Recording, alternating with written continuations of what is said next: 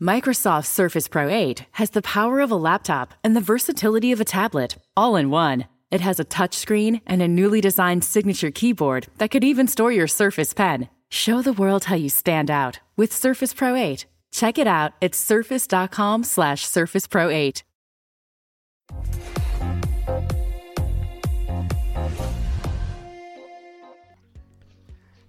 Buenas tardes a todos. Estamos en remotamente programa número 14 de este programa que es de ciberseguridad Latam. Eh, voy a presentar a mis grandes amigos, compañeros, súper grosos profesionales que siempre me acompañan y son parte de este podcast. Emiliano Pichitelli y Facundo Maloril. ¿Cómo andan amigos? Buenas, buenas. Dani, Facu, ¿cómo andan? ¿Qué tal? ¿Qué día hoy? ¿Cómo les fue? Bien, bien, por suerte todo bien. Muchas calls y todo eso. Pero, pero bien, bien. Muchas calls. Eh, muchas calls, muchas, muchas calls, muchos mensajes, muchos mails, mucho todo, ¿no? Mucho digital, digamos. Me parece muy bien. Sí, totalmente. ¿Cómo, ¿Cómo va, Emi? ¿Cómo va, Dani? Bien, muy bien, por acá. Eh, también, sí, seguimos en cuarentenados. No sé en qué etapa, pero cincuenta y pico de días. Eh, casi que con barbijo caminando por mi casa, pero todo bien, por suerte. Muy bien, vamos con todo. Y nuestras vías de contacto son, y las dice Emiliano. Exactamente, nuestras vías de contacto son sitio web, pueden entrar en remotamente.co, o Facebook, remotamente ok, Twitter, arroba remotamente ok, y en Telegram, que también les recomendamos que se, suscriban al canal de Telegram, remotamente ok.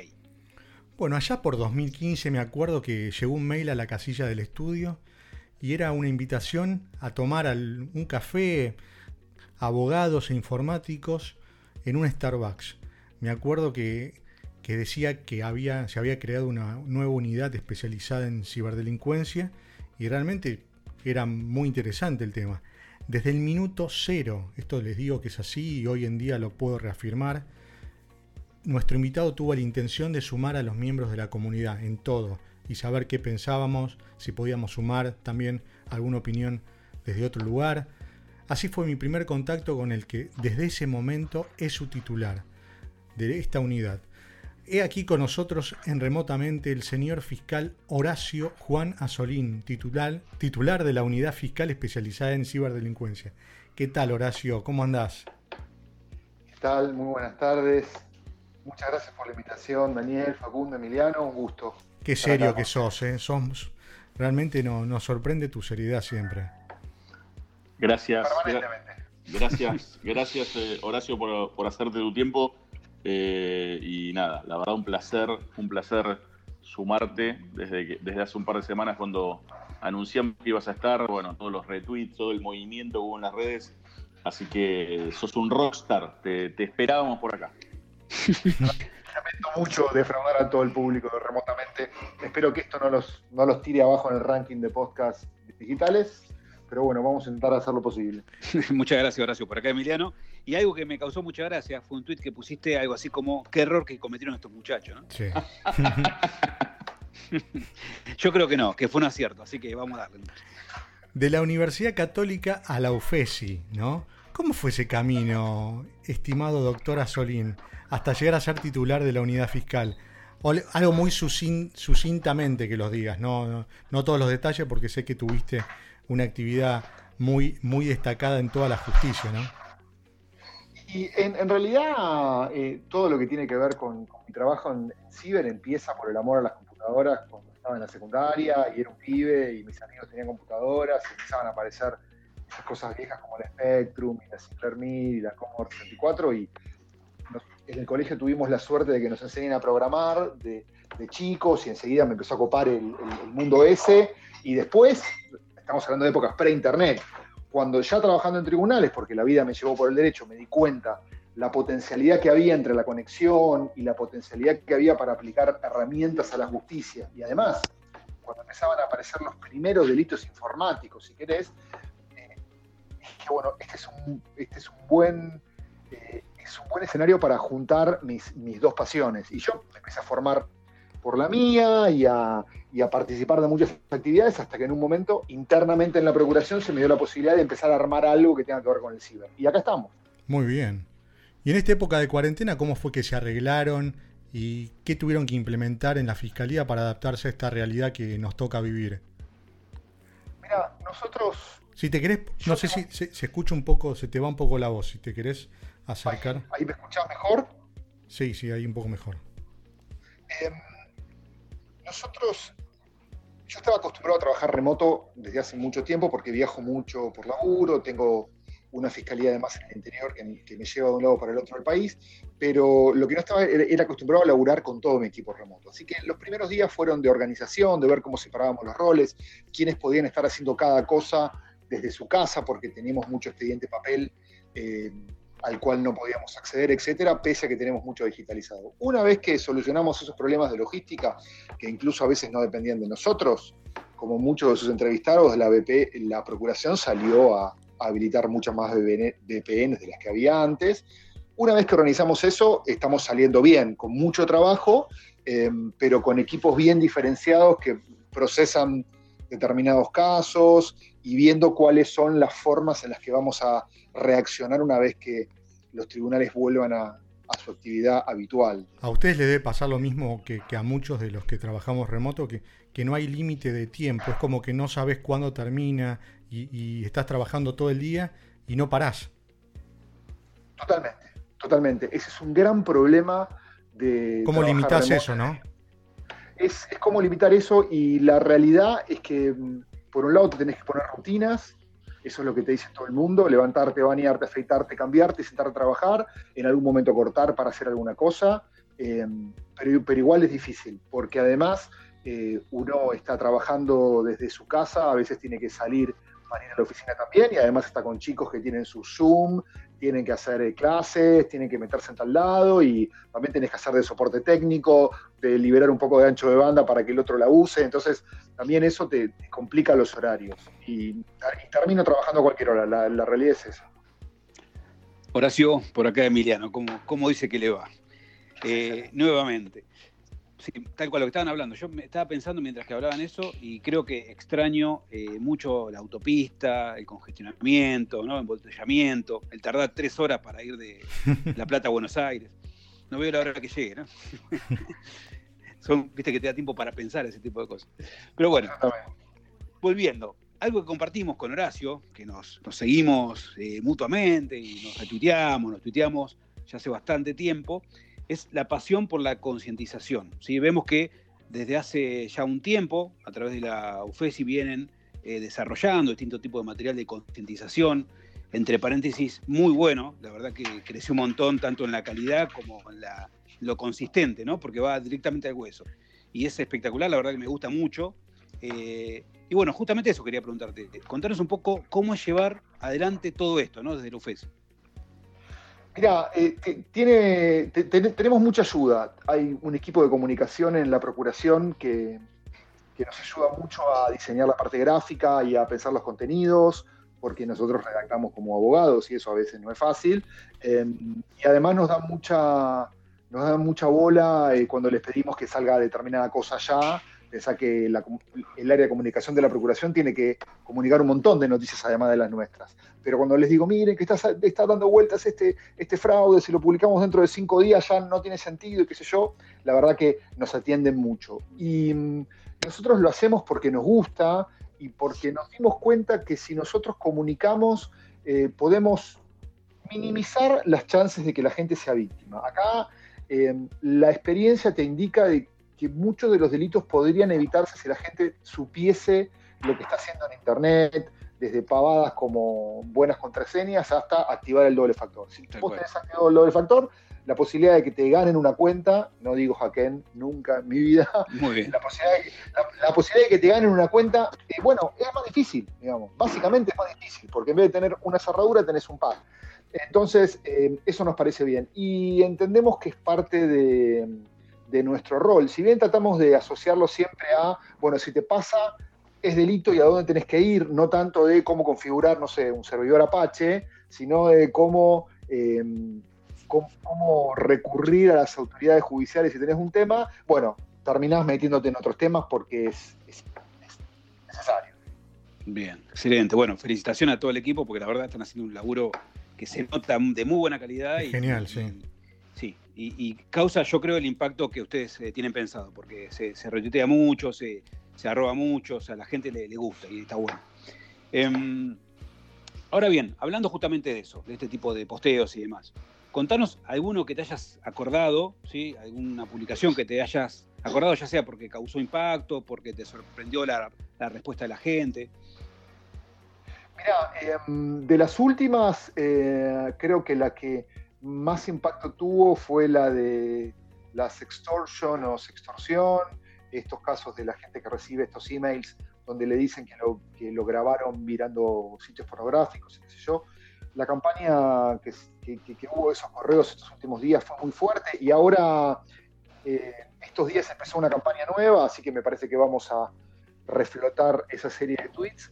Eh, y mucha gente nos escribió muy agradecida porque realmente cuando recibís un, un mail diciéndote, hola, tu contraseña es tal, y te, y, te, vi haciendo esto y te tengo hackeado y no sé qué más, la gente se asusta mucho. Tal cual. Eh, entonces decir, mira, tranquilízate, esta contraseña es porque vos tenías una cuenta en LinkedIn y se filtró y entonces ellos te hacen creer esto y si vos no viste un sitio pornográfico no te preocupes porque nadie te va a filmar visitando un sitio que no visitaste, etcétera. Es como que la gente relaja y se calma y no pone plata porque además te dicen 1.900 dólares en Bitcoin, no, no puedo ni comprar Pero, 1.900, ¿cómo hago? Entonces eso claro, claro. Una, un lío. ¿viste, viste que tiene mucha cola de paja. A todos nosotros nos deben llamar mucho por ese mail.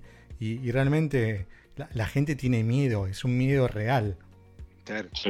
Ahí entra el, olvido, ¿no? O sea, che, habré que habré visitado, ¿cuándo fue? Bueno, yo conozco casos donde, bueno, doy charlas de constitución y demás, y conozco casos de una, un par que me dijeron, che, mira, eh, mi marido o tal persona pagó por las dudas, ¿no?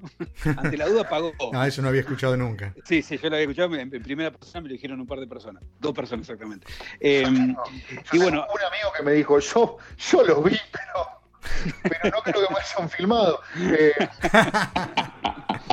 pero, qué sé yo, la, la, realidad es que te quema la cabeza porque, bueno, juegan con la parte psicológica. Sí, totalmente. Porque está la posibilidad, hay una posibilidad en algún momento de nuestra vida, entonces se aprovechan de eso. Sí, sí, eso. Pero aparte te están mostrando una contraseña que vos usaste, entonces ahí te empezás a, a te, come la cabeza. ¿Cómo la consiguieron? Entonces sí, están adentro de mi computadora y están, están monitoreando todo. Tal vez yo no fui, pero fue el vecino. Entonces es, eh, juega mucho con la psicología y además el aislamiento, que no podés preguntar, que te da miedo preguntar, porque mirás si alguien dice... Eh, eh, que los abogados cobran la consulta, es un quilombo todo. tal cual, tal cual. Bueno, ahí yo, yo, ahí le sumé a, Horacio en un nuevo tweet una de las columnas que hice en, en mi columna ahí en Metro, donde justamente hablé de esto, de aclarar esto. Cada vez que me preguntaban, le reenviaba la columna a las personas para que escuchen un poco y bueno, y junto con el tuit de, Horacio. Así que sí, creo que yo también coincido en que fue una, por lo menos de las últimas, la que causó más impacto, ¿no? Sí, sin dudas. perdón, Horacio, decías. No, no, y, otra vieja, em, hace, unos años hicimos un, ciclo de encuentros para Canal Encuentro y, eh, grabaron a una víctima a una chica que le empezaron a ganar todas las cuentas de redes sociales. Me, levanté a la mañana, quise entrar en Facebook, no podía, eh, me llegó la notificación de que había perdido acceso a mi cuenta de Gmail, eh, entonces traté de recuperarla y no pude porque la cuenta de Hotmail que tenía de recuperación no podía entrar, era un, un compañero de trabajo que la, que, que la acosaba, trabajaba en IT y le había ganado todas las cuentas de todo y la desesperación a cuatro manos tratando de cambiarla y no podía. Y escucharlo en primera persona eh, fue muy fuerte. Y cada tanto lo levanto ese video otra vez porque a veces la gente no, se da la idea. Te dicen, doble factor, ¿para qué? a, mí ¿quién me quiere hackear? No entiendo. no sé. No tengo nada que eh, esconder. bueno, eh, sí, no tengo nada que esconder. bueno, entonces... Bueno, mira, sin ir más lejos, ayer me robaron en una publicación de un cocinero. Yo no lo conocía, pero parece que es bastante Gaby Cocina. sí, Gaby Cocina. Que le, le unieron, como decimos en, la jerga, eh, todas las, eh, empezaron creo por Twitter, después Instagram, después Facebook, después, bueno, la cosa es que estaba desesperado, se filmó eh, grabando, llorando, explicando qué le había pasado, así que eso fue, o sea, estos días, o sea, sin manejo, ¿no? Estamos hablando de reciente. Totalmente. Y aparte, lo peor de todo, esto, esto yo lo vi, eh, conozco mucha gente que tenía muchos seguidores en cuentas de Instagram, que las usaban incluso para trabajar, como creo que este chico. 400.000 eh, seguidores en Instagram, digamos, es un laburo de, muchos años. Es un laburo de muchos años y es gente que a lo mejor la contraseña es 1, 2, 3, 4 y no tiene doble factor. Seguro, seguro.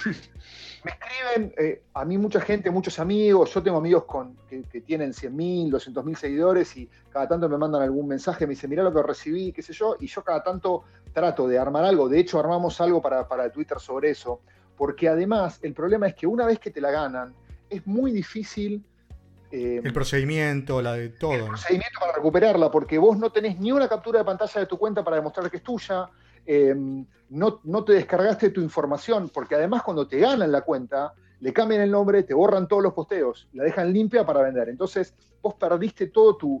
todo el contenido que generaste. Entonces, si vos te lo descargás, lo tenés. El ID es muy eh, importante ahí, que nadie lo tiene. Bueno, exactamente. Entonces, eh, les explico a todo el mundo cómo, cómo conseguir el ID, descargate tu propia información, hace screenshot de, tu pantalla y, por supuesto, mete una buena contraseña, mete doble factor, que el correo de recuperación tenga una contraseña diferente y, bueno, si te escribe Instagram para decirte, hola, te voy a verificar la cuenta, sospechá porque Instagram no lo hace. Y además ahora esto sí pasa con el COVID, los equipos de respuesta de todas estas plataformas están con menos gente. Seguro. Eh, entonces, cuesta mucho. Entonces, em, es, muy difícil la situación porque yo también vi el video de este chico y mucha gente me escribió. Es un delito de acción privada, la acción contra a Instagram la tiene que hacer él. Eh, entonces, eh, digamos, al final del día, si uno previene, minimiza este tipo de cosas. Es, como, con el ransomware un poco, ¿no? Y sí, exactamente, es, que es como el ransomware. Cuando a mí me preguntan cómo, eh, em, ¿Cómo se hace para evitar el ransomware? Y hacer backup y cruzar los dedos. Porque, mm, a ver, vos sos una empresa de. Sí, pero sos una empresa de recursos humanos, Emi. Y te mandan eh, PDF con currículums. Vos no sabés si abrís uno y, te corre un ransomware adentro. Sí, A mí me mandan adjuntos todo el tiempo. Nosotros en UFESI no abrimos archivos adjuntos desconocidos. No abrimos, no abrimos ninguno. Eh, porque no sabemos por dónde puede venir el, el tiro. Entonces, bueno, si tenés backup lo levantás, el antivirus te, puede salvar de algunos, pero no de todos. Entonces, eh, hay, que estar como muy atento. Y, en definitiva, todo el mundo dice, ¿a mí? ¿Quién me va a meter un ransomware a mí? Eh, y bueno, hasta que pasa. Nunca pasa nada hasta que pasa. Totalmente. Ahí los estaba escuchando muy atentamente. Eh, yo hace varios años atrás tuve lamentablemente un inconveniente básicamente por un, temita profesional que estuve involucrado y había perdido el control de casi todas mis cuentas y, hice una denuncia, digamos, pude, pude, recuperar, pude recuperar todas, salvo mi viejo Twitter, mi primer Twitter, que quedó ahí y en ese momento, eh, yo a Twitter lo amo, digamos, y no tengo nada contra él, pero en ese momento no estaban dadas las condiciones de recuperación y no era un procedimiento simple o más sencillo como puede ser ahora. Y, después, bueno, hice crecer la segunda cuenta de Twitter y ya la primera quedó inmovilizada y nunca más pude volver a tener control. De las otras, por suerte, sí, me habían tomado LinkedIn, Hotmail, Gmail eh, y tenía, tenía algo interesante, pero bueno, evidentemente, nada, este, la gente del otro lado contra la que combatíamos era gente muy, muy profesional y, bueno, hizo un buen laburo que después, por supuesto, gracias a, a lo que vos contás, Horacio, y algunas otras cuestiones, pude volver a, recuperarlo, pero es como que te sentís, eh, todo el mundo, digamos, y más los que trabajamos en estos temas, te sentís muy desnudo, muy desnudo en el obelisco. Es como que ese, esos 5 o 10 segundos donde te das cuenta que no puedes entrar y que te tomaron, te tomaron el control de las cuentas, la verdad te corre un sudor frío espantoso, espantoso. Eh, y nada, así que no, no se los recomendamos, no se los recomendamos a nadie. La concienciación que haces vos desde tu organización y de varios otros lados sin dudas es lo que es lo que hay que es lo que hay que seguir y, darle y darle muy muy muy fuerte ahí hay una este, este, programa yo no sé si lo están escuchando los chicos eh, si así fuere en este momento les pedimos por favor a, los padres que no se lo dejen escuchar porque creo que vamos a romper varias ilusiones eh, o alguna que otra vos dijiste alguna vez que los Reyes Magos no existen y que nadie te regala nada por WhatsApp eh, antes de que me contestes, te pregunto: ¿los Reyes Magos no existen? ¿Papá Noel tampoco? ¿Qué nos podés decir al respecto? y el ratón Pérez menos. Pero. Tremendo eso, ¿eh? ¿eh? Eso estaría bueno que se lo digas a uno de mis hijos que está en edad de ratón Pérez y se me va mucho dinero cada vez que se le cae un diente. Yo, yo eh, a los míos le digo que el ratón se llama Juan Carlos Pérez, que viene de Turdera. no, la frase, en, realidad yo me equivoqué, porque los Reyes Magos sí existieron posta, pero Papá Noel no. Em, en realidad la frase es los reyes son los padres. Em, pero sí, tiene que ver con eso, digamos, con, estábamos hablando de las maniobras de, fraude que ahora están como exacerbadas en, esta, época de pandemia, pero que nosotros estamos acostumbrados a verlas hace muchos años. Eh, de hecho, los fraudes que los correos extorsivos de los que hablábamos con EMI no son nuevos, tienen como por lo menos dos años de antigüedad. La cosa es que lo que decíamos, miren, señores, cuando ustedes reciben un WhatsApp donde le van a decir, eh, le van a decir que le van a dar un subsidio que a usted no le corresponda, cuando usted recibe un correo electrónico donde un donde un general estadounidense le dice que se encontró cinco palos verdes enterrados en un coso y que le va a transferir a usted 900 eh, mil eh, dólares, eh, pero usted le tiene que transferir 3 mil. Y mire, cuando la limosna es grande, hasta el santo desconfía, y acá es un poco lo mismo. digamos, difícilmente pase esto. Entonces, hay que, hay que usar mucho el sentido común para tratar de evitar ese tipo de situaciones. Así como el sentido común indicaría que si yo recibo un mail donde me dicen que visitaste sitios pornográficos y te filmé haciendo cosas feas, uno recapacite revise mentalmente su historial para darse cuenta que es mentira, bueno, si me escribe un militar. Hurry in during Ram Truck Month, where you'll find JD Power's number one brand and new vehicle quality in 2021. And right now, get 0% financing for 72 months, plus 1,000 bonus cash on the 2022 Ram 1500 Bighorn Crew Cab. For 2021 JD Power award information, visit jdpower.com slash awards. Not compatible with any other offer. 0% APR financing for 72 months equals 1389 per month per 1,000 finance for well-qualified buyers through Chrysler Capital, regardless of down payment. Not all buyers will qualify. Residency restrictions apply. Take retail delivery by 331 2022.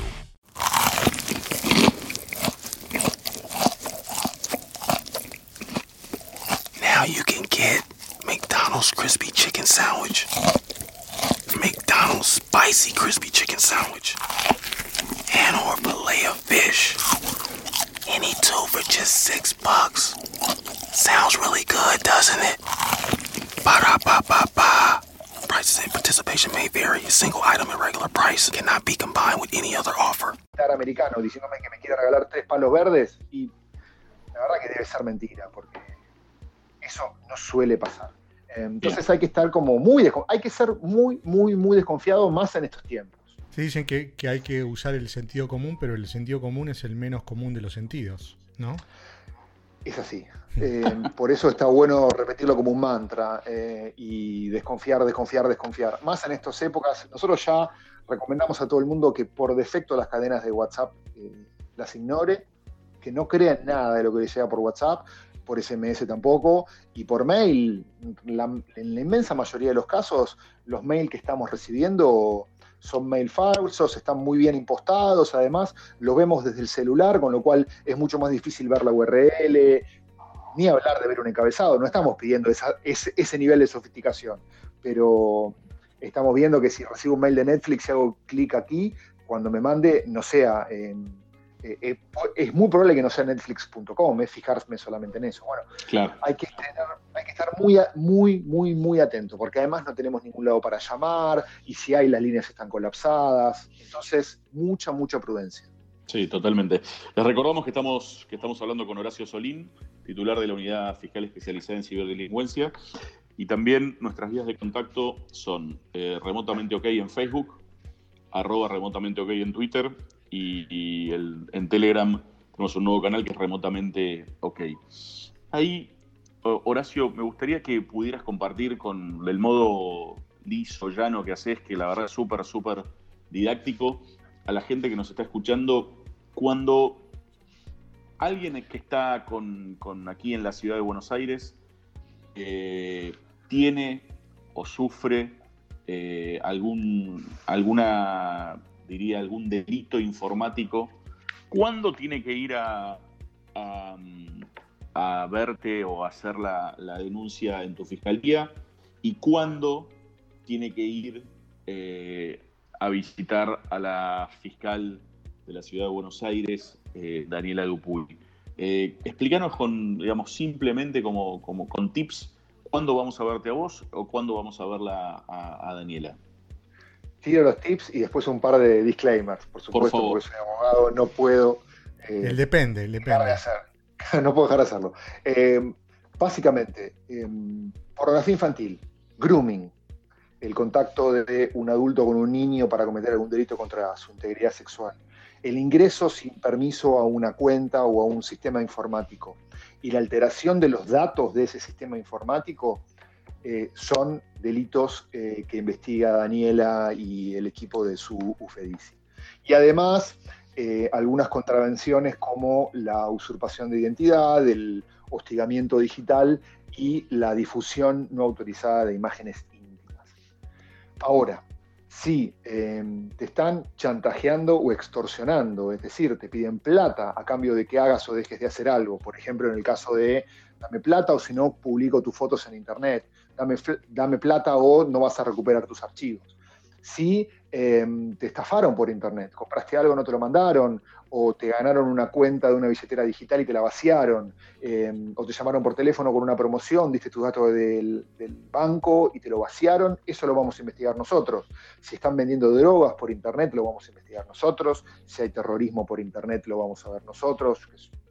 Por ejemplo, cuando están reclutando fondos o reclutando combatientes, eh, si hay trata de personas a través de internet, lo vamos a investigar nosotros. Esa es más o menos la división de aguas. Ahora, un disclaimer en chiste y un disclaimer en serio. Es mucho más agradable ir a verla a Daniela que ir a verme a mí. Tienen, tiene oficinas más lindas, esa es mucho más charlatana, mucho más conversadora, es mucho más agradable.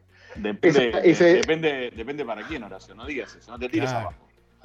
No, bueno, está bien. Yo no me gustaría tener a Daniela enfrente como fiscal, no me gustaría ser imputado enfrente de Daniela.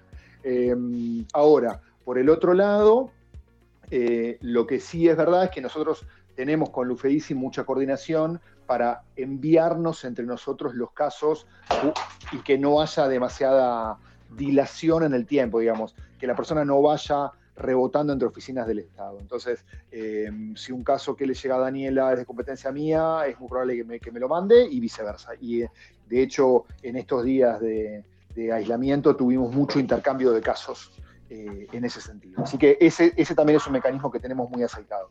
Bien, bien, perfecto. He tenido la suerte, escuchá esto Horacio que es muy importante, he tenido la suerte de compartir un montón de congresos con vos y seminarios en diferentes países, creo que en Colombia, en Estados Unidos, Uruguay, estuvo muy bueno todo. Y creo que la experiencia más interesante de todas, y esto sin lugar a dudas, siempre es la gastronómica con vos. Junto con Andrés Velázquez ya podríamos denominarnos como los cibaritas de, la ciberseguridad. ¿Cómo nació esa pasión por la comida? Te diría que me gusta comer eh, y me gusta comer bien, también me gusta cocinar, eh, es una cosa que uno heredó de familia y además creo que la comida es parte de la cultura de un lugar y me gusta no solamente ir a comer, sino si tengo tiempo meterme en los supermercados, eh, y, ver qué come la gente, qué es lo que más se vende, qué es lo que está en punta de góndola, eh, y notar las pequeñas diferencias, como decían en Pulp Fiction, cómo se llaman las cosas en, otros países eh, y cómo se llaman acá. Y con Andrés y contigo hemos tenido un par de experiencias gastronómicas bastante interesantes. Hemos, hemos comido muy rico en muchos lugares. Sí, sí, desde ya que sí. Qué bueno. Qué, qué hambre me dan cuando hablan de comida. Ya nos pasó con Donato, ahora después con Andrés, ahora con, con Horacio. Eh, no, tremendo, y más hasta ahora, por Dios. yo, todavía no, no, tomé nada. Sí, igual, estoy igual. Bueno, te voy a cambiar el tema. Veo que, eh, como bien dijiste al principio, sos una persona que viene de la parte técnica, después te, fuiste para la parte de abogacía. Y me gusta porque estoy escuchando de un abogado un montón de conceptos, ¿no? Que dice encabezado, no voy a decir hackeado, voy a decir se apropiaron de la cuenta, o sea, un montón de, de, cosas técnicas que se nota que obviamente sabes y ondás sobre el tema, ¿no? ¿Cuán difícil fue y quizás es o será hacerle entender cuestiones técnicas a tus pares.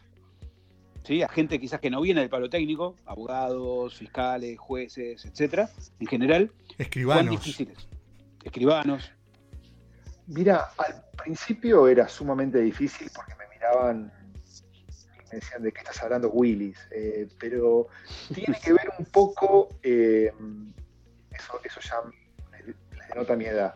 Em, pero tiene que ver un poco con que al principio, cuando nosotros nos empezamos a meter en estos temas, la verdad que la cantidad, primero que Internet no, no tenía la explosión que tiene ahora. Pensemos que hace 10 años el teléfono servía para, llamar por teléfono, mandar mensajitos y jugar a la viborita y nada más. Y ahora el teléfono tiene eh, más disco rígido que la máquina de mi oficina.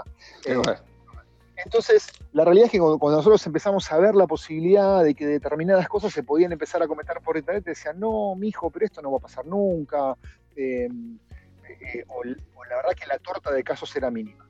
Con el tiempo eh, empezó a pasar que había cada vez más casos similares, entonces los operadores judiciales en general se empezaban a chocar con estos temas. Un juez ya había tenido que meterse a pedir una dirección IP, un escribano a lo mejor ya tenía, había tenido alguna vez que hacer un acta donde alguien le decía eh, certifique los mensajes que tengo en el teléfono, etcétera, etcétera, etcétera. Entonces, la realidad que el tiempo y la capacitación también que hubo, porque ahora hay una oferta de capacitación en ciber que hace seis años no había, eh, hizo que muchos operadores se metieran. Entonces, ahora es mucho más fácil.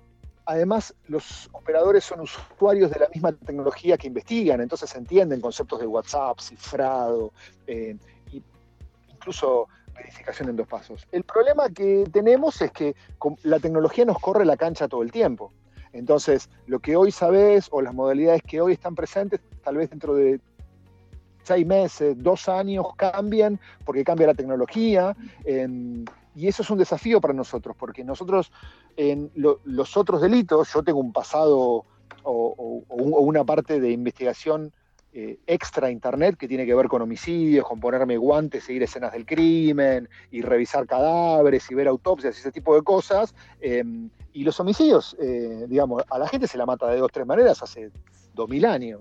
Y los autos se roban de la misma manera hace 30 años. Entonces, eh, una yuga, una banzúa, alguna cosita, doblar la puerta. Entonces, uno está formateado para que los robos de autos se investigan de eh, combo 1, combo 2, combo 3. Pero en Ciber no tenés combo 1, combo 2, combo 3. De hecho, es, es una de las cosas que a nosotros nos complica hacer protocolos de trabajo cómo se investiga tal cosa. Y hoy te digo así, mañana no sé.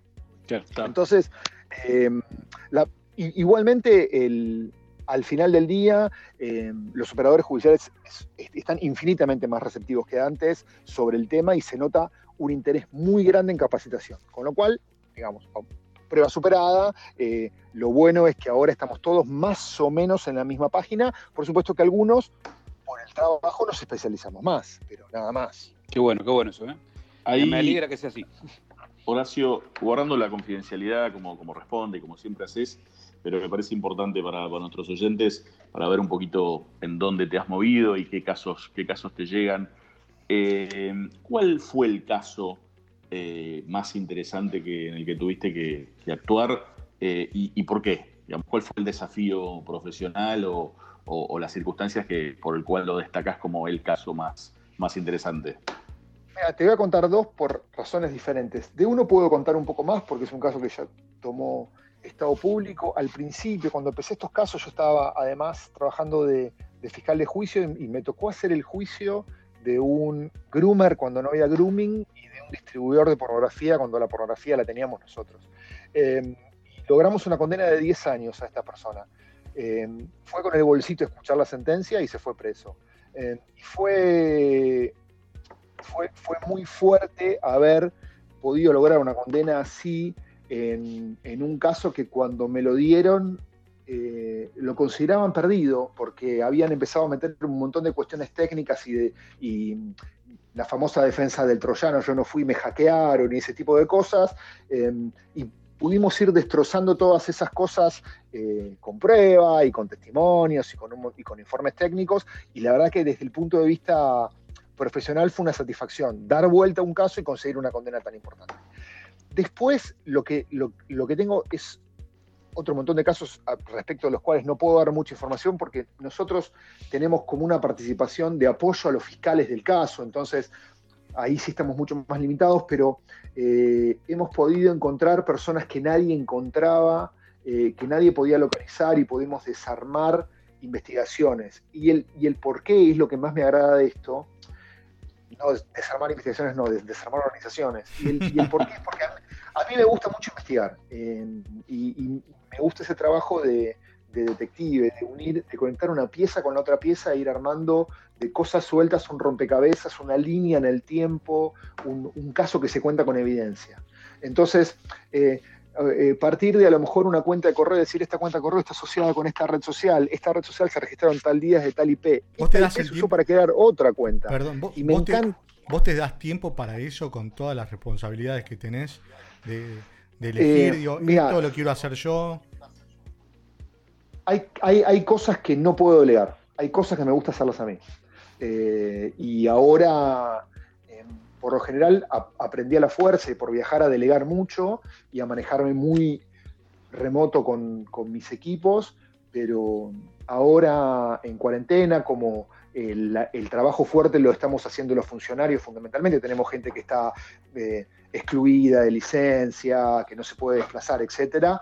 em, volví a ese trabajo viejo de, de- de hormiga, de peinar un listado de direcciones IP y hacer un Excel y empezar a cruzar datos. Y en realidad es lo que me apasiona, es lo que me hizo entrar a tribunales, hacer ese trabajo. Entonces, eh, me gusta ese trabajo de, de investigador. Por supuesto que, por supuesto que no, sol- no siempre lo hago yo y te- lo que sí trato de, re- de rodearme de gente que tenga esa misma pasión, ese, ese fuego sagrado que necesitas para eso, ¿no? Qué bueno, qué bueno eso. ¿eh? A mí también, yo también otra cosa que compartimos, ¿no? El tema, la pasión por investigación. Yo, viste, me, me- me especialicé mucho en lo que es OSINT eh, y la verdad que es un mundo eh, y bueno, es, es apasionante. Bueno, ahora sí, descontracturándonos un poquito más, eh, vamos a entrar sobre el final. Eh, en este caso, no sabemos si la va a pasar mejor el invitado o la va a pasar peor, porque vamos a entrar con preguntas más personales, ¿sí? de tu vida personal. Pero no tengas miedo que hasta ahora los, los anteriores la pasaron bien, me parece. O eso es lo que nos dijeron, ¿no? Después hay que ver qué, qué comentaron por detrás. Vamos a entrar con, viste que hoy en día, con el tema de la cuarentena y demás, eh, se- está, o sea, de la puerta para dentro de tu casa es, es un mundo, y del balcón para afuera y del patio o de la- del Jardín. jardín. para afuera también, ¿no? Donde uno por ahí se pone a hacer algo, ya vimos eh, gente cantando, bailando, corriendo, eh, dando algún tipo de espectáculo artístico. En el caso que no lo hayas hecho todavía, o en el caso que lo hiciste, contanos qué hiciste o qué podrías hacer, ¿sí? qué espectáculo podrías hacer desde tu balcón, jardín o lo que fuera que tengas. Mira, no, no soy muy dado para los números vivos. eh, sin, em- sin embargo, eh, tengo en mi balcón una parrillita eh, muy gaucha eh, que cada tanto la, la uso y recibo por igual elogios e insultos acerca de basta de cocinar esto, me estás matando, fundamentalmente mis, mis vecinos. Así que creo que el espectáculo podría ser eh, gastronómico. ¿Has notado Ahí- con un asado más Gustavo Presman, Sí. Horacio Solín? Yo ya me pongo el barbijo y salgo para allá. Esto es una, es una actividad esencial. Eh, una otra otra pregunta, este, Horacio, me estoy divirtiendo mucho. Eh, en esta línea, digamos, alguna alguna anécdota divertida que puedas contarnos que te haya tocado vivir o que hayas este, vivido en esta en esta época de, de cuarentena, por supuesto al margen de digo, seguir trabajando todos los días con, con toda tu energía y toda tu fuerza, como, como nos estás contando, pero algo, algo, algo como para contar y compartir. Miren, son, son preguntas un poco más comprometedoras. Eh, yo les podría decir que yo no puedo confirmar ni negar haberme convertido en el campeón del Lampazo eh, y haberme arruinado un par de pantalones con la bandina eh, por no haberla utilizado conforme las, las instrucciones. Y podría haber tenido algún problema cortándome el, autocortándome el pelo, pero Pero ese, bueno, ese, ese tema, ¿cómo lo, cómo lo resolviste? Yo, yo con es mucha gran- dignidad. Te confieso que es mi gran problema, no, no sé qué hacer. No, no pude ir a la peluquería. bueno Facu, vos, vos tenés otros, otros problemas, no digas que es tu gran problema, eh, por favor. Bueno, no, no, pero no tiene por qué enterarse la gente por acá, Dani, te pido por favor. Pero es mi gran problema de cuarentena, digamos. No, no llegué a la peluquería ese jueves 19 de marzo y estoy acá encerrado, ¿no? no es- te juro que no sé cómo hacer. ¿Vos qué, qué, qué- qué hiciste? Mira, dignidad. Yo también, a mí me tocaba peluquería previa. Me tocaba peluquería esa semana y cuando el presidente dijo que ya la administración pública no iba a trabajar y qué sé yo, ya me empezó a dar un poquito de miedo ir a la peluquería y dije, no, mejor me quedo en casa. Y no fui y dije, bueno, en dos semanas vuelvo. Y pasaron 50 días. Así que me compré por internet una, una máquina para cortar el pelo y, y le apliqué con mucho valor y dije, bueno, que, sea lo que Dios quiera y si me sale mal me rapo. ¿Y sos creyente? Eh, mira, eh, era hasta, hasta que me corté el pelo. Eh, no, no. Queremos ver evidencia por las redes sociales, a ver cómo estás. No, no, todavía no se puede mostrar. No, no, pero igualmente salgo bastante bien. Y dije, bueno, o me rapo, porque aparte venía, venía tenía el pelo muy descontrolado. Em, así que ese me parece que es el único inconveniente. Bueno, ya, Pero salí bien, ¿eh? salió bastante bien. Ya para ir finalizando, esta pregunta tiene algo que ver con esta, esta última. Viste que también estamos llenos de videoconferencias, de Zoom, de Google Meet, Hangout, eh, GoToMeeting, etcétera, hoy en día en cuarentena. ¿Cómo es tu outfit? Al menos te pones un pantalón, que estás con yoguineta, chancleta, ¿cómo es eso? Yo me he visto todas las mañanas. Eh, no, puedo estar en pijama ni, ni en yoguineta permanentemente en mi casa y aparte de eso tiene que ver con cómo banco mentalmente la, cuarentena. ¿Es también una imposición de la familia esa de verte vestido? No, no, no, no, de ninguna manera, pero me parece que es como que te, hace sentir también parte de la rutina, levantarte, bañarte, afeitarte, desayunar bien y después sentarte a laburar. Pero más allá de eso, podría ser que en alguna call haya estado en ojotas. Podría ser. Para, para, eh, o, una entrevista televisiva. No, entrevista televisiva. En una entrevista televisiva tuve que tapar una remera de Star Wars que tenía, que no quedaba bien. Eh, y en alguna entrevista televisiva en un prime time, creo, creo que estaba en ojotas. Bien, creo. cómodo, cómodo. Muy bien. Bueno, querido Horacio, te agradecemos muchísimo por tu tiempo. Realmente estuvo muy bueno. Podemos pudimos conocer parte del lado B del fiscal Horacio Solín y eso es realmente algo que valoramos mucho, ¿eh? de verdad. Sí, muchas, muchas, muchas, muchas gracias, Horacio, la verdad, un genio. Gracias una vez más por tu tiempo, por, ponerle toda la guerra con todo el laburo que, estás teniendo y, bueno, seguramente nos, nos volveremos a ver cualquiera de estos días. Igual, muchas, muchas gracias. Muchas gracias por la invitación, la pasé muy bien, muy, muy lindas las preguntas, muy, muy agradable todo, bueno, y esperemos hacerla, hacerla personal en algún momento, y yo creo que ustedes van a tener que pagar un asado para todos los invitados. ¿No hacemos asado? Sin dudas. Llevamos la carne. Ponemos, ponemos la carne y vos ponés la casa y la parrilla. Ya hablamos, ya hablamos con la producción y va por ese lado. Va por ese lado, sí. Muchas gracias, de verdad. ¿eh? Un abrazo muy grande a todos. Chao, chao, gracias. Bueno, Emi, Facu, excelente, estuvo muy divertido realmente. Y, seguimos a full con remotamente. Eh, los despido y nos veremos en el próximo podcast de remotamente. Tal ¿Eh? cual. Sí, nos vemos, barra escuchamos en realidad. Sí, sí, bueno. El próximo, el próximo jueves nos vemos. Hasta luego. Cuídense. Un gran abrazo. Hasta luego.